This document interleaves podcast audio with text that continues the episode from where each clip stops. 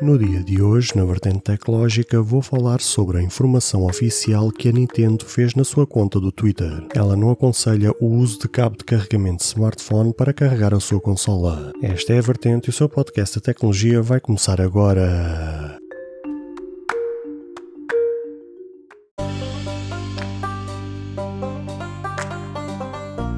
Olá, ouvintes deste podcast de tecnologia. Eu sou André Silva e esta é a minha, a sua, a vossa vertente tecnológica, onde aqui poderá ouvir notícias, entrevistas, coberturas de evento, opiniões e muito mais. Fica aí para ouvir esta vertente já a seguir.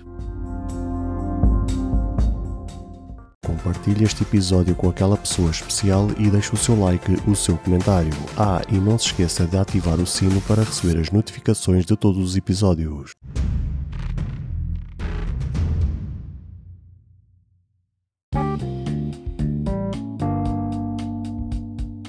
Não é arriscado de todo dizer que no mundo da tecnologia o próprio ser humano já tem ouvido um pouco de tudo. Na verdade, mesmo com todo o conhecimento que tenho sobre a tecnologia, posso dizer que nada sei comparado com as coisas que eu tenho ouvido diariamente. As empresas tecnológicas nos últimos anos têm sido peritas em arranjar soluções que levem as pessoas a pensar numa outra realidade que não corresponde à verdade. A notícia que vos trago hoje levanta algumas questões nesse sentido, ainda que tenha o seu fundamento na perspectiva da corrente elétrica. A Nintendo, empresa japonesa de jogos eletrónicos e de consolas, veio a público através da sua conta oficial do Twitter recomendar algo para os seus usuários. Nessa publicação, a Nintendo veio recomendar o não uso de um cabo de carregamento de smartphone para energizar a sua consola Nintendo Switch. Ela disse o seguinte, aspas, ao carregar a Nintendo Switch, conectar à força um cabo de carregamento não específico da Nintendo Switch, como um cabo de carregamento de smartphone, pode danificar o cabo de carregamento ou a porta USB da Switch. Além disso, se tiver problemas para conectá-lo, verifique se é o cabo correto. Já no passado, a mesma tinha feito outras recomendações, como por exemplo fazer pelo menos um carregamento de 6 em 6 meses, sob pena de a consola deixar de carregar. Da mesma forma que a gigante japonesa recomendou que em dias muito quentes, onde a temperatura supera os 35 graus, a consola não seja utilizada para salvaguardar o bom funcionamento da bateria, ou até mesmo que se evitem acidentes como acontece acontece regularmente no mundo dos smartphones, onde há diversos relatos de baterias a explodirem. Sobre a questão do cabo de carregamento, ela apenas recomendou o uso do cabo próprio e não detalhou o real motivo para a outra recomendação. Apenas podemos especular que as voltagens ou até mesmo a potência da corrente elétrica que passa nesses cabos seja diferente para o correto funcionamento da Switch. A Nintendo certamente não está disposta a assumir um risco ou um encargo por algo que lhe foge totalmente ao seu controle, que é o uso aleatório de cada utilizador.